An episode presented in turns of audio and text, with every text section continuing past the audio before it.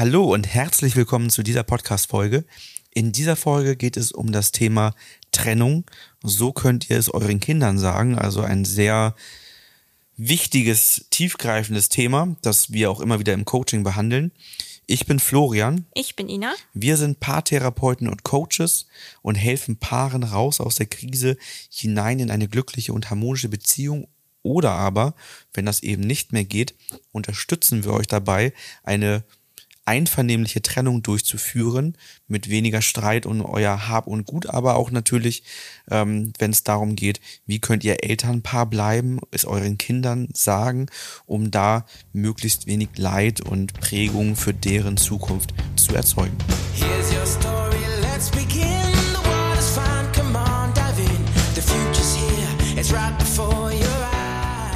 Man hat sich für die Trennung entschieden und da stellt sich ja dann immer so die Frage, wie geht das weiter? Also was sind die nächsten Schritte? Viele Paare denken ja dann schon, okay, jetzt müssen wir vielleicht äh, die Wohnung auflösen, das Haus verkaufen und so weiter. Also man kümmert sich erstmal so ums Außen, um sozusagen Sachen, die man sich angeschafft hat. Und was dazu auch gehört, sind natürlich die Kinder.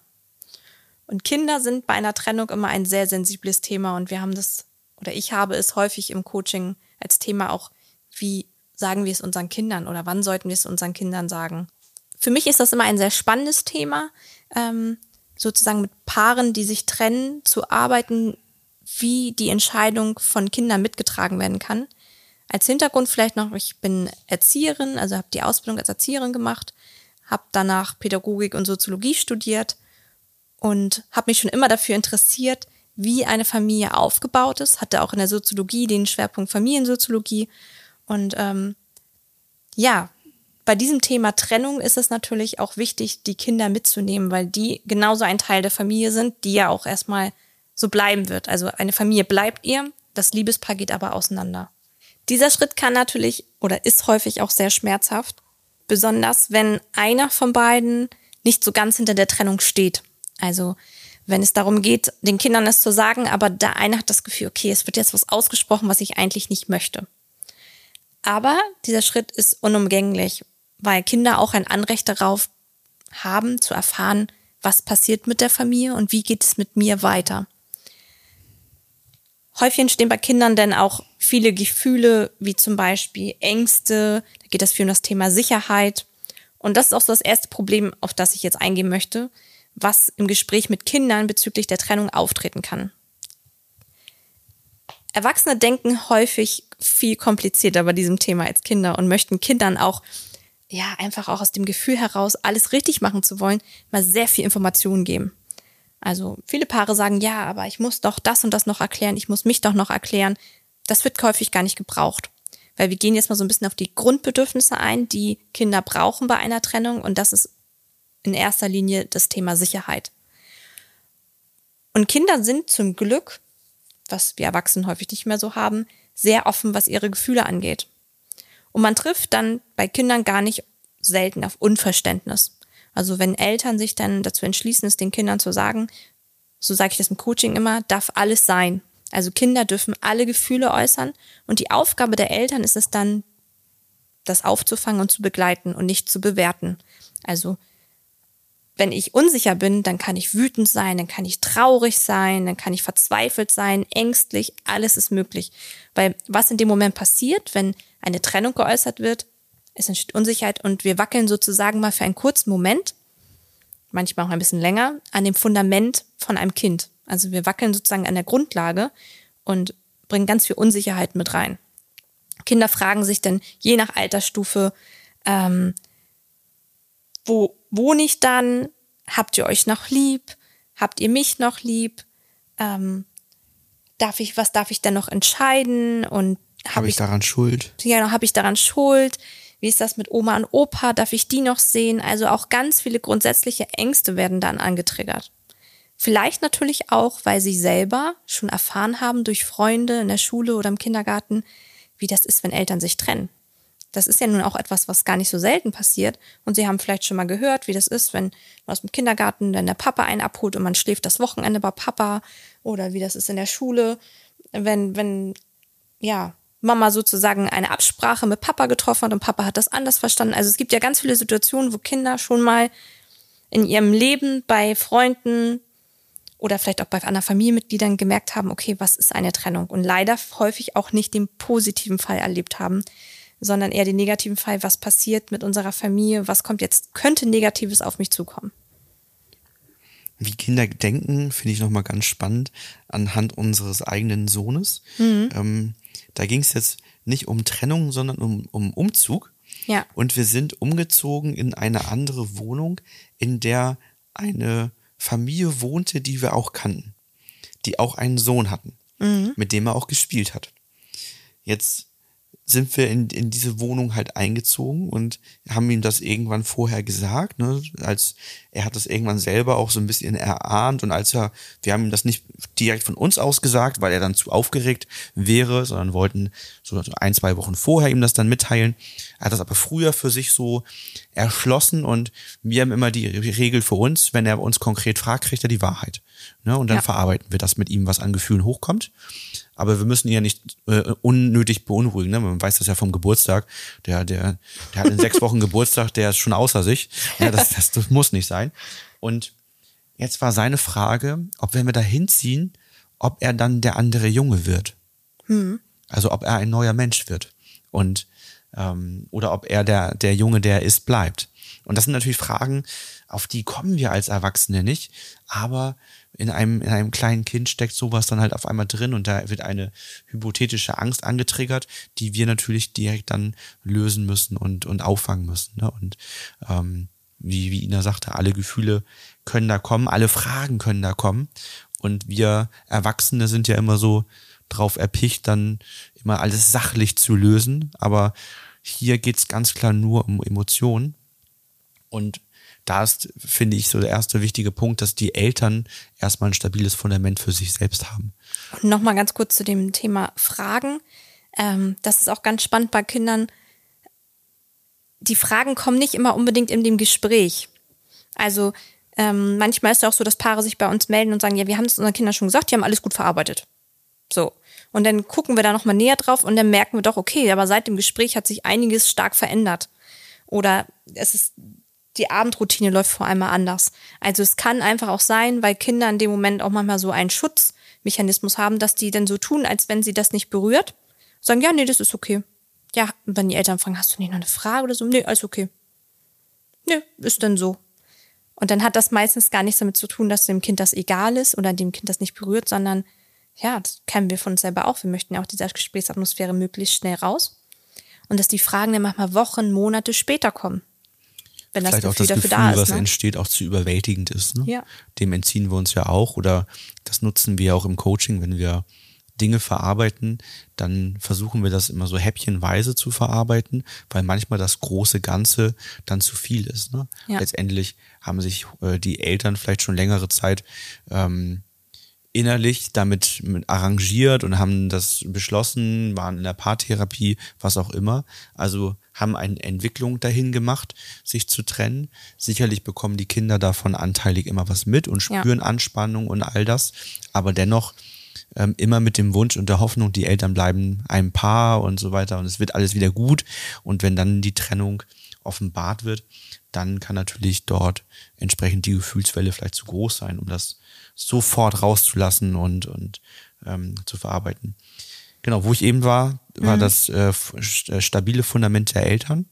Du hattest ja schon angesprochen, wenn gerade einer von beiden das eben vielleicht gar nicht möchte. Das war ja auch schon ein Coaching-Fall, ja. an den ich mich erinnere, weil ich mich ihn im Einzelcoaching auch hatte. Genau. Und ähm, weil das, das ist ja ein ganz, ganz wichtiger Punkt, weil die Gefühle der Kinder in dem Moment auffangen zu können, ähm, bedarf natürlich eines sehr stabilen eigenen Fundamentes. Schwierig ist auch häufig in dem Zusammenhang ja, wenn jemand selbst schon Scheidungskind ist. Ne? Ja. Also wenn wir jetzt mal in die Situation reingehen, ähm, vielleicht nochmal sagen, okay, die Eltern haben sich dafür entschieden, sich zu trennen und das steht wirklich fest und einer möchte das nicht, könnte halt die Situation passieren in dem Moment, wenn Nehmen wir mal die Situation, die Mutter würde das dem Kind sagen. Also es wird immer, ich rate immer dazu, das Gespräch zusammenzuführen. Ne? Also mit dem Kind, mit den Kindern zusammen und beide Elternteile, weil das auch wieder ein, eine Einheit ist, die dann auftritt. Ne? Ähm, und dann könnte es halt passieren, wenn das Kind dann anfangen würde zu weinen, aus Angst, was passiert, dass der Vater, wenn wir immer das klassische Beispiel aus dem Coaching bei uns nehmen, dass der Vater die Trennung nicht möchte und dass der Vater dann mit am Tisch sitzt und weint. Und er kann die natürlich in dem Moment die Gefühle gar nicht begleiten, sondern ist selber überwältigt von seinen eigenen Gefühlen, weil er nicht stark genug ist, das auszuhalten. Ne? Was wiederum auch natürlich eine Brille aufbaut, was das Kind dann auf die Eltern dann hat. Also sagen, okay, äh, Papa geht das so schlecht, der weint ja, was hat Mama denn vielleicht Schlimmes gemacht? Oder ist es, die Situation ist ja wirklich ganz schlimm, jetzt weint Papa ja sogar. Egal, was die jetzt sagen, die sagen das ja nur so, aber das ist ja schlimm, sonst würde ja hier keiner weinen. Also, ne, das ist so. Naja, oder zustimmen, ne, dass der Vater ja. vielleicht sogar noch sagt, ich will das ja auch nicht. Ja, genau. Ne?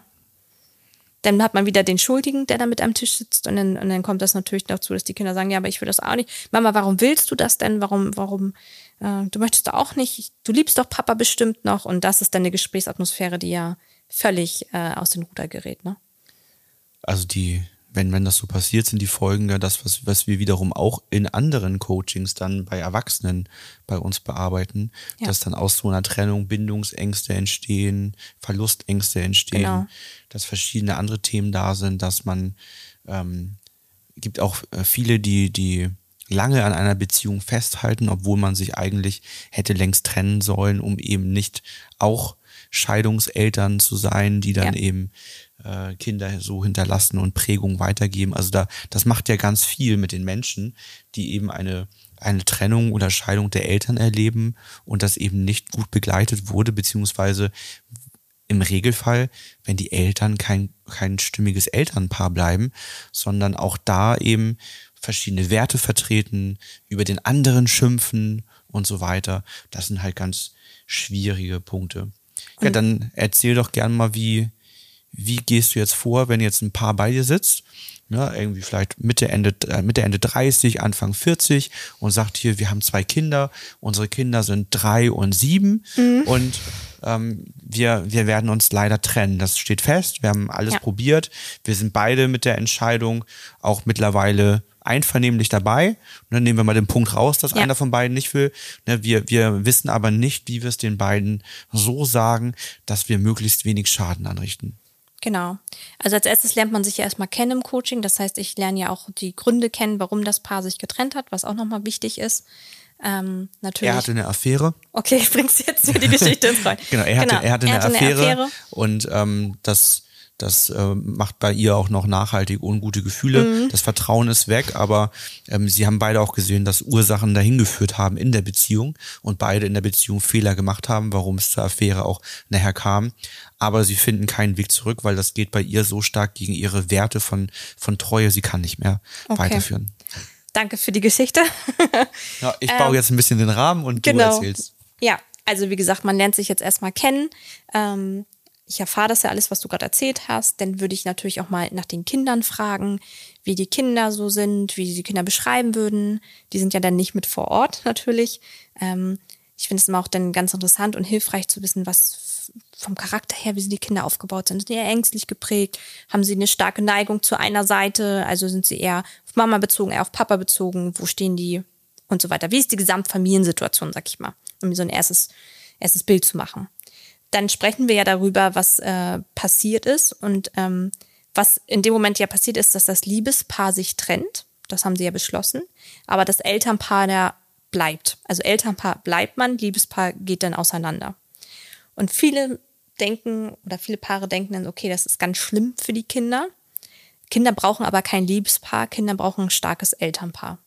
Also da nehme ich dann immer schon so den Druck zu sagen, okay, ihr habt euch jetzt dafür entschieden, es ist okay. Was kennzeichnet für dich ein starkes Elternpaar? Ein starkes Elternpaar kennzeichnet sich für mich dadurch, dass beide Verantwortung übernehmen für die Kinder, also für das Familienleben, dass die be beide sich um sich und ihr neues Leben kümmern, dass sie beide als Ansprechpartner zur Verfügung bleiben für Kinder, also die Verantwortung übernehmen, aktiv in das Leben des Kindes hineinwirken wollen, dass sie einen wertschätzenden und respektvollen Umgang untereinander haben, also, dass man gut absprechen, äh, Absprachen machen kann, dass beide Respekt voneinander haben, nicht schlecht übereinander spricht vor den Kindern, dass beide ähm, bemüht sind, dass das Konstrukt Familie erhalten bleibt, auf respektvolle Art und Weise. Also, dass man sozusagen nicht aus der alten Verletzung heraus, wie zum Beispiel eine Affäre, den, auf den anderen eine Brille hat, dass man den Sachen vorwirft. Also, dass man sagt, ja, das innerlich für sich, vielleicht auch nicht vor den Kindern ausspricht, aber innerlich für sich sagt, okay, war ja klar, dass der andere nicht zuverlässig ist, war ja, war ja damals auch so, oder hm, ob ich dem glauben kann, wenn der jetzt sagt, ähm, das Kind ist krank, ähm, es kann nicht kommen, Ne? Also es kann ja sein, dass das Kind beim Vater bleibt und äh, das kann nicht kommen. Oder ob ich dem dann schon unterstelle, dass das ja äh, sozusagen ja auch ganz gut passte und derjenige war ja in der Vergangenheit auch nie ehrlich, weil er hat ja auch eine Affäre gehabt. Also ein starkes Elternpaar ist ohne Verletzung untereinander. Und da kommen wir ja auch genauso zu, genau zu dem Punkt, um was es häufig geht. Natürlich geht es darum, den Kindern das zu sagen, aber man muss dafür halt ausgeglichen kraftvoll sein. Und wir gucken einmal deshalb vorweg, wenn das geht. Das ist ja auch mal so die Frage, wenn das geht zeitlich. Also wo steht das Paar gerade? Ist es jetzt so, dass der Vater nächste Woche auszieht? Dann haben wir eine ganz andere Grundsituation, als wenn man sagt, okay, wir wohnen zusammen, wir haben jetzt gerade am Wochenende beschlossen, wir möchten uns trennen. Wir müssen aber noch klären, wie machen wir es mit dem Haus, wie machen wir es mit dem Auszug. Wir stehen noch ganz am Anfang. Das ist der Idealfall, dass das Paar noch am Anfang steht. Dann würden wir nämlich die Verletzung erstmal untereinander lösen also schauen, dass wir die Verletzung, wo kam der Stein ins Rollen? Es geht ja nicht mehr darum, als Paar zusammenzukommen, das ist ja nicht mehr das Ziel, aber einen wertschätzenden und respektvollen Umgang untereinander aufzubauen. Und das geht nur, wenn untereinander keine Verletzungen sind. Also wir würden die Verletzung auflösen. Das dauert natürlich einen gewissen Zeitrahmen, nicht unendlich, aber es dauert. Und dann haben wir nämlich eine wertschätzende Haltung zueinander, und können ganz anders einsteigen in das Thema, wie sagen wir es unseren Kindern, weil dann kann man sich gegenseitig auffangen. Und das war bei dem Paar, was damals im Coaching war, nämlich nachher auch möglich. Nachdem er im Einzelcoaching war, nachdem wir die Verletzung gelöst haben, haben wir zusammen das Gespräch vorbereitet. Wie sagt man das der Tochter? Und dann ging auch, ging es dann auch, dass er sagt, boah, mir, mir, natürlich ist das Gespräch immer noch schwer. Das ist auch völlig normal. Aber dass er sagt, du, mir würde es, helfen, wenn du das Gespräch führen würdest. Also hat er an seine Ex-Frau dann sozusagen gewendet. Wenn du das Gespräch einleiten könntest, führen könntest. Ich möchte auch was sagen, aber mir, ich habe, ich möchte einfach auch mich auf mich selber ein bisschen konzentrieren, auf meine Emotionen. Ich habe Angst, dass mir da die Worte fehlen. Und das ging dann aber auch, weil sie gesagt hat, ja, klar, kann ich sehen. Ich kann deine Gefühle sehen dazu und für mich ist es in Ordnung und konnten sich in dem Gespräch gut unterstützen. Genau, jetzt knacke ich einmal zur Lösung, wie man das den Kindern sagt. Genau, also im Prinzip ist das ja schon ein großer Anteil der Lösung ja. gewesen. Also natürlich hast du jetzt nicht konkret gesagt, genau. wie man es den Kindern sagt, aber wichtig ist ja, dass der Rahmen passt. Genau. das heißt, der, der Grundpfeiler für uns ist, dass man ein stabiles Elternpaar ist. Und das heißt für uns, dass viele Dinge, die eigentlich zur Trennung geführt haben, ähm, nämlich die emotionalen Verletzungen gelöst werden, um das Fundament zu stabilisieren, weil das eben fürs Elternpaar genauso wie fürs Liebespaar gebraucht wird.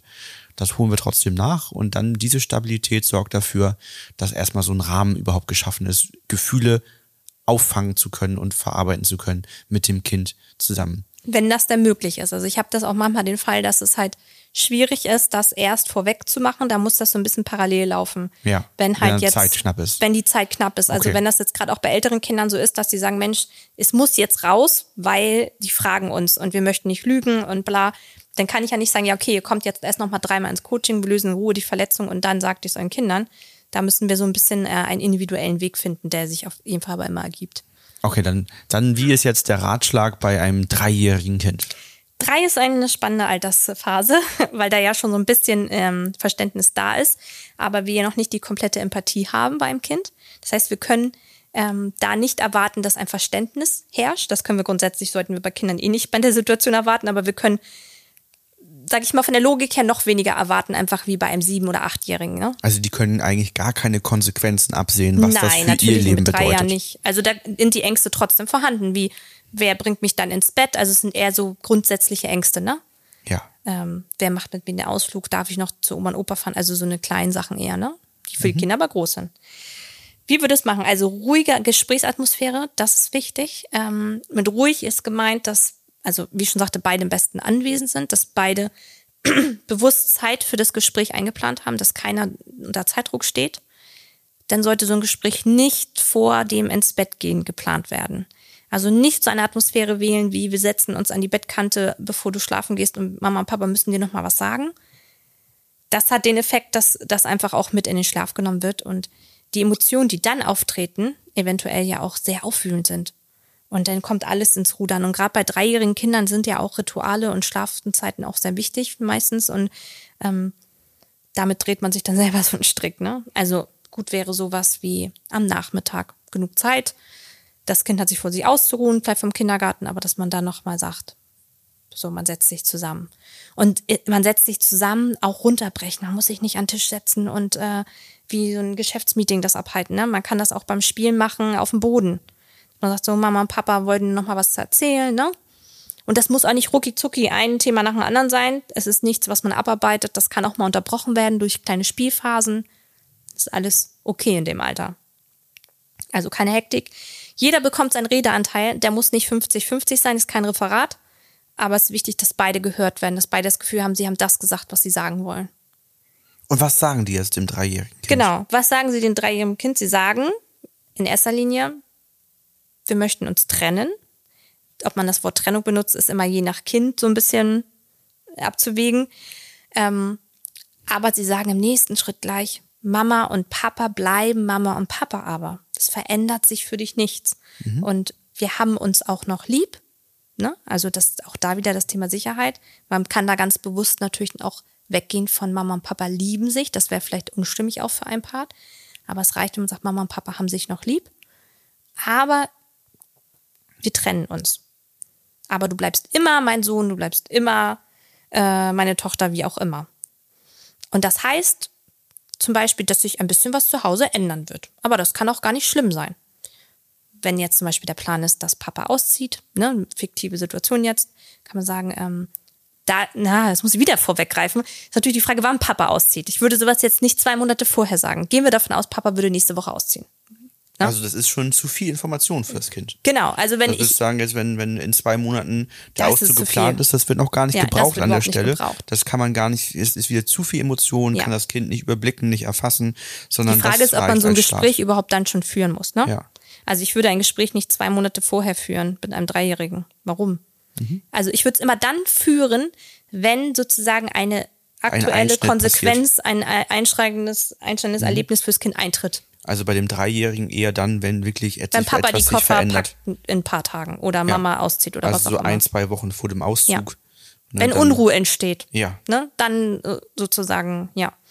Und dann, ähm, ja, würde ich das, würde ich das ganz kurz und knapp sagen. Und wo du das aber denn, dass Papa dann auszieht, nehmen wir mal den Fall, ähm, dass aber ähm, trotzdem das Zimmer behalten darf, dass Mama hier bleibt, dass das müsste man natürlich vorher regeln, wie das ist mit den Besuchszeiten. Ne? Das könnte man dann schon mal so ein bisschen anteasern und sagen, okay, ähm, Papa holt dich dann aber ab und Papa hat auch eine Wohnung und da hast du dann vielleicht auch ein Bett und dann darfst du dir auch, äh, dann geht es auch darum, dass ein bisschen ja, es hört sich mal so an, also ein bisschen kann man gerne auch mal so einen Event-Charakter reinbringen. Ne? Dann kannst, kannst du bei Papa dir auch aussuchen, was eine Farbe, was für eine Farbe du an, an der Wand haben möchtest.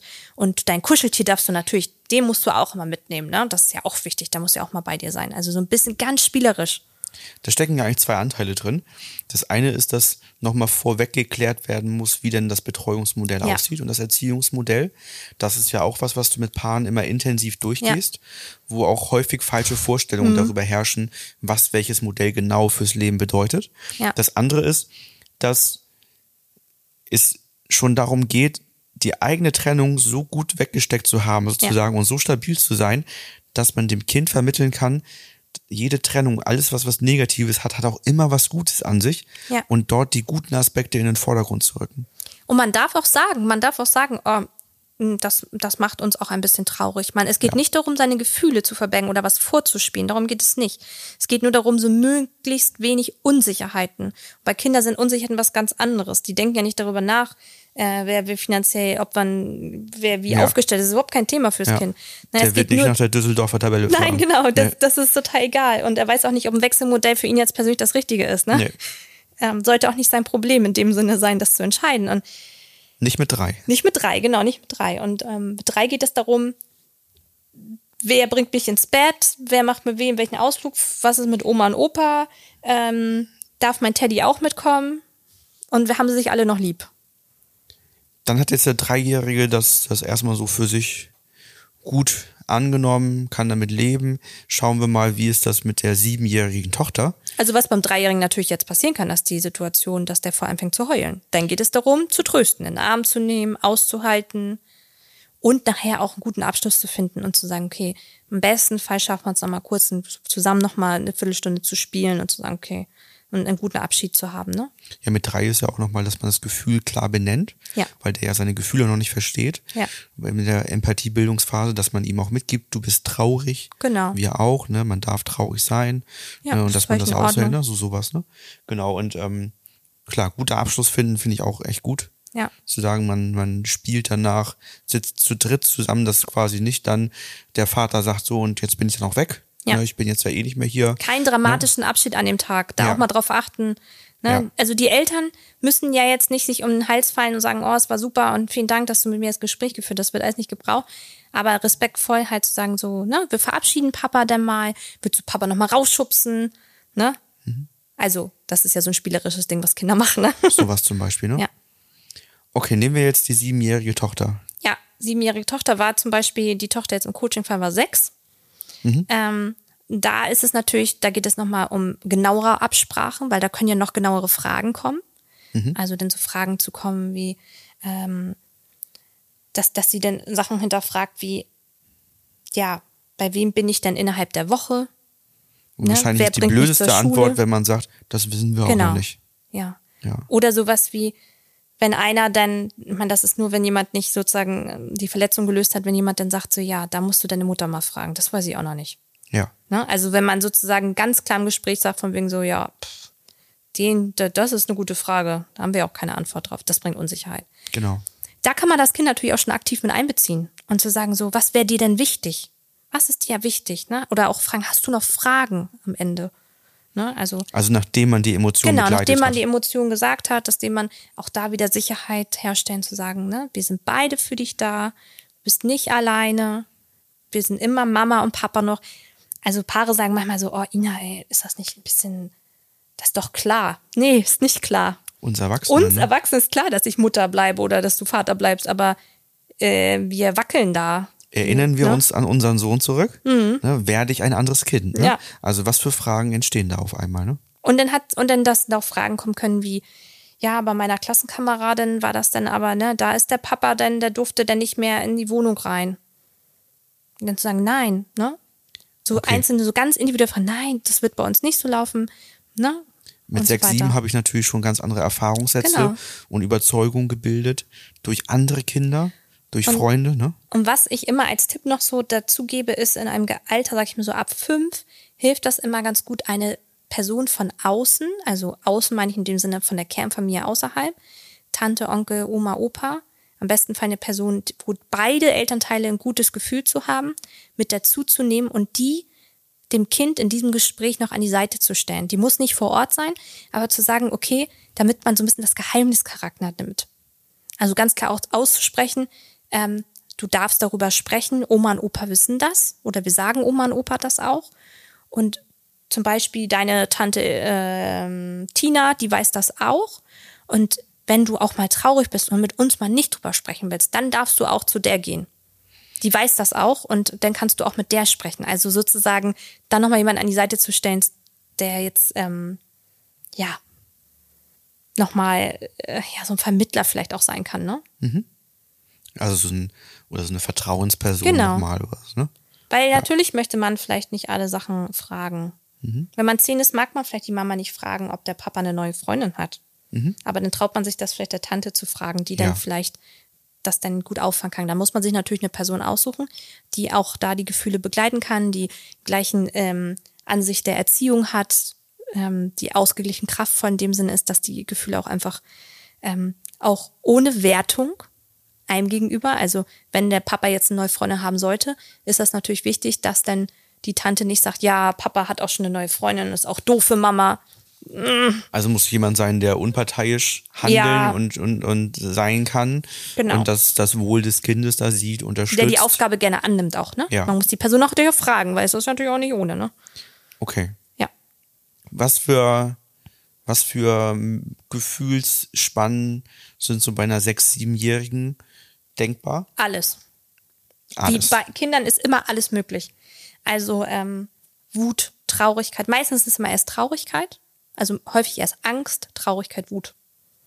Angst, von wegen so dieses Erstarren häufig auch. Dieses, oh Gott, jetzt bin ich dran, jetzt äh, meine Eltern sind die Nächsten und Was machen die Eltern, wenn das Kind vor Angst erstarrt und man sieht, dass das irgendwie kaum noch Luft wenn kriegt? das okay ist, ne? Also Ja. zu sagen, darf ich dich mal in den Arm nehmen? Dürfen wir dich mal in den Arm nehmen? Mhm. Ne? Brauchst du eine Umarmung? Fragen. Wenn man merkt, das Kind verkrampft total, einfach machen, einfach mal Mhm. eine Umarmung anbieten. Ne? Häufig ist das auch so ein Eisbrecher. Und dann kommen meistens die Tränen dann Mhm. ja auch, ne? durch die körperliche Umarmung, durch die Nähe. Da auch mal drauf zu achten, dass da beide einen Anteil tragen. Mhm. Eine Dreierumarmung fühlt sich für viele Paare nicht stimmig an. Also wenn beide sozusagen dann auch gefühlt sich auch umarmen, mm, ist man mal nicht so stimmig. Aber dass man dann, ne, da ist der eine dann, weiß ich, das Bein streichelt, der andere das Arm, den Arm streichelt oder den Kopf streichelt. Oder es kann auch sein, dass eine sagt, so, ich, wenn, ich hole mal ein Taschentuch, ich hole uns mal Getränke. Ne? Also auch diesen Part kann ja einer übernehmen. Vielleicht auch der Part, der sagt, ich bin nicht so der Mensch, der so körperlich das so ausgeprägt hat, ne? Also kann man sagen, an der Stelle weder das Ganze im Schweigen gerade ähm, verkommen lassen, noch äh, drüber hinweggehen und einfach Ja. weiterreden und reden, Nein. sondern dann das aufkommende Gefühl wahrnehmen, Mhm. ne, sensibel als Eltern und gucken, wie geht man darauf ein. Und Wird dann auch Taschen- stoppen, ne?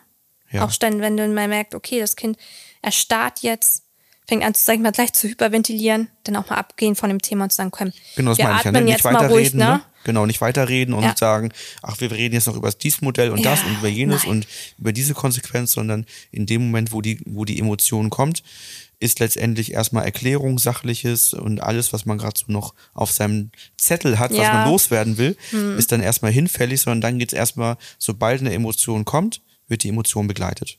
Was Genau. da halt jeweils gebraucht wird. Genau. Umarmung, Taschentuch, Darüber sprechen wir auch nochmal ganz individuell im Coaching vorher. Mhm. Also diese ganzen Varianten, die ich, sage ich mal, durchs Coaching jetzt ja auch schon viel erlebt habe, was bei Paaren auftritt, sind natürlich auch ein kleiner Erfahrungsschatz. An Den gebe ich natürlich dann immer gerne preis und sage, okay, wir stell, wir, ähm, gut ist mal die Vorbereitung, sich auf jede Gefühlslage so ein bisschen innerlich mal vorzustellen ne? Mhm. und an sich einzulassen. Und ähm, dann kann man nämlich auch die Rollen schon so ein bisschen mal drüber sprechen. Ja. Ja, das ist auch meistens die, ähm, ja, die Zielgruppe, das sind die Paare in, in, in dem Alter kommen die meistens dann zu uns auch, um sich da beraten zu lassen, wie man es den Kindern sagt. Wenn die Kinder eigentlich so unter zehn sind, Mhm. über zehn gibt es sicherlich auch noch viele Ja. spannende Dinge, die man durchgehen kann und, und, und können wir auch noch mal eine Podcast-Folge zu machen. Aber das ist nicht mehr so die Gruppe, die dann zu uns kommt, weil die meistens das Gefühl haben, die Kinder sind jetzt alt genug, wir sagen denen das und dann wird das schon irgendwie gehen. So. ne? Ja, Also die meisten haben ja ähm, eher so die Sorge im Kleinkindalter oder im Schulkindalter, also Grundschulalter, ähm, dass da am meisten Prägung entsteht und am meisten ja die Kinder einfach psychischen Schaden nehmen davon Was können. eigentlich auch einfach mit der, mit der Selbstständigkeit vom Kind auch zusammenhängt, ne? Weil im, im Kleinkindalter stellt sich vielleicht auch die Frage, wenn ich jetzt ein bestimmtes Modell wähle, was mache ich aber, wenn das Kind das nicht will? Was mache ich, wenn das Kind nicht bei Papa in der neuen Wohnung schlafen will? Aber Papa eigentlich ein Anrecht offiziell drauf hat, dass er einen Umgang mit dem Kind hat. Ne? Also da geht es ja nochmal so um ganz viele Feinheiten, wie, wie, wie ich gehe ich damit um, wie vermittle ich das dem Kind. Da würde ich sagen, machen wir eine weitere Ja, Podcast-Folge genau. zu. Was machen wir, wenn das Kind Das nicht alles will, ne? Das nicht möchte. Ne? Also Ja. zum Beispiel, wenn man sich jetzt ein, ein Modell ausgedacht hat, ne? Wechselmodell 50-50 und das Kind sagt, nö. Ja. ich mach das nicht. Ja. Mit 6, 7 kann das vorkommen, mit 14 sowieso. Ja. Ähm, mit 14 sollte man sein Kind da eh voll mit einbeziehen, welches. Modell das Kind möchte. Aber mit 6, 7 wird man das noch nicht ganz machen, weil die Tragweite wieder nicht klar ist. Aber was, was mache ich, wenn, wenn das Kind jedes Mal da steht und der Papa möchte es abholen und das rebelliert, haut um sich und sagt, nee, ich will da nicht schlafen. Ja, und die neue Freundin mag ich auch nicht. Und Ja, oder was mache ich, wenn ein Dreijähriger äh, abends äh, da sitzt im Bett und sagt, Mama, Mama, Mama anrufen und du hängst da und denkst so, wir haben Mama jetzt schon dreimal angerufen. ja, Was mache ich jetzt? ja, da hätte ich sofort Ideen. ja, da könnte man schön ein Video aufnehmen oder wenn man eine Tony-Box hat, kann man irgendwie vielleicht ja, äh, die Mama eine Geschichte auf der Tony, äh, auf dem Kreativ-Tony erzählen lassen. T-Shirt von Ja, Mama mitnehmen. T-Shirt von Mama mitnehmen. Also wir Ja, sehen, es gibt dafür eine neue Folge. Genau. Ähm, ja, Hast du noch etwas, wo du sagst, das müssen wir jetzt noch mitgeben Ja. ähm, für Klein- und Grundschulkinder, was die Eltern ähm, als Wissen unbedingt brauchen, wenn sie es ihren Kindern sagen? als großer Tipp, was ich mir noch mitgebe, den eigenen Anspruch von Perfektion runterzuschrauben und das Gespräch zeitlich auch ein bisschen zu begrenzen. Also das ist ja so ein Ding, was auch so manchmal quer hängt bei Eltern zu sagen, oh, jetzt sage ich, sagen wir es unseren Kindern. Ich würde immer sagen, wenn es nicht sein muss, das Gespräch nicht länger als je Altersstufe dann länger, so als 20 Minuten, weil dann auch bei allen so ein bisschen die Konzentration und die Gefühle und also ich würde das immer sehr, sehr kurz halten. Lieber häufiger nochmal ansetzen, dann kann das auch mal bei allen so ein bisschen sacken, als so ein nicht so ein anderthalb Stunden Ding draus machen. Also Ich denke, viele Fragen kommen auch im ersten Moment noch gar nicht, Genau. weil dann die Gefühle erstmal im Vordergrund sind. Ja. Die Fragen kommen dann, wenn die Gefühle verarbeitet sind. Und die Fragen kommen dann je nach Altersklasse in dem Moment, wo sich was verändert, was du ja auch schon sagtest. Wenn ich merke, jetzt verändert sich ein Punkt im Leben, dann entstehen auch die Fragen dazu, weil ja eben Kinder je nach Altersstufe noch gar nicht so weit in die Zukunft blicken und die Konsequenzen sehen können, wie wir Erwachsene letztendlich nach vorne schauen und immer prüfen, welche Konsequenzen wird unser Handeln da haben, was macht das mit uns. Ne? Im besten Fall, wenn es ausgeglichene, ein ausgeglichenes Elternpaar ist, kann man halt auch am Ende, wenn, wenn man aus der Situation raus ist mit dem Kind, auch das gut nochmal selber reflektieren mit dem Partner oder dem Ex-Partner. Also zu sagen, wir telefonieren da Abend nochmal und dass, wenn das Kind schläft, nochmal sagen, guck mal, das fand ich ganz gut. Oder vielleicht gleich eine Verletzung wieder auflösen sagen, ja. Ne? Aber, aber sich auch mal ein bisschen gestärkt aus der Situation als Elternpaar rausholen schon, ne? Dass da auch.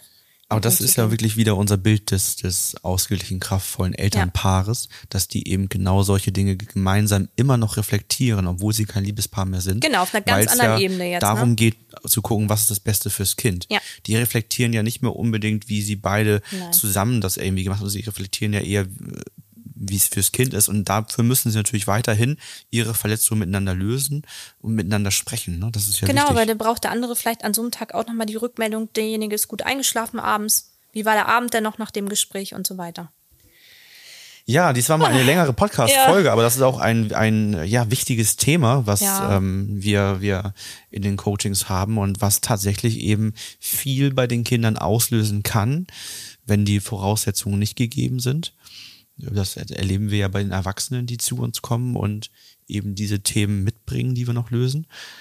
Wenn das bei euch der Fall ist, dass eine Trennung bevorsteht und ihr das den Kindern sagen müsst und da für euch Sicherheit haben möchtet und das einfach so gut wie möglich lösen wollt, um, um eben möglichst wenig Prägung bei euren Kindern zu verursachen, dann meldet euch gerne bei uns. In unserem Coaching-Team ist Ina die Spezialistin ähm, dafür, auf, einfach aufgrund ihrer Erfahrung und Ausbildung, die das regelmäßig mit Paaren halt durchspielt und auch äh, dann in die Details geht, wie genau reagierst du und verarbeitest mit dem Kind Wut, wie verarbeitest du Traurigkeit, wie verarbeitest du Angst und so weiter, wie entsteht das, wie äußert sich das bei einem Kind, in welchem Alter, um das dann ja im Detail einfach durchzugehen. Genau, ein sehr spannendes Thema. Und dann hören wir uns, würde ich sagen, in der nächsten Podcast-Folge. Bis bald. Bis dann.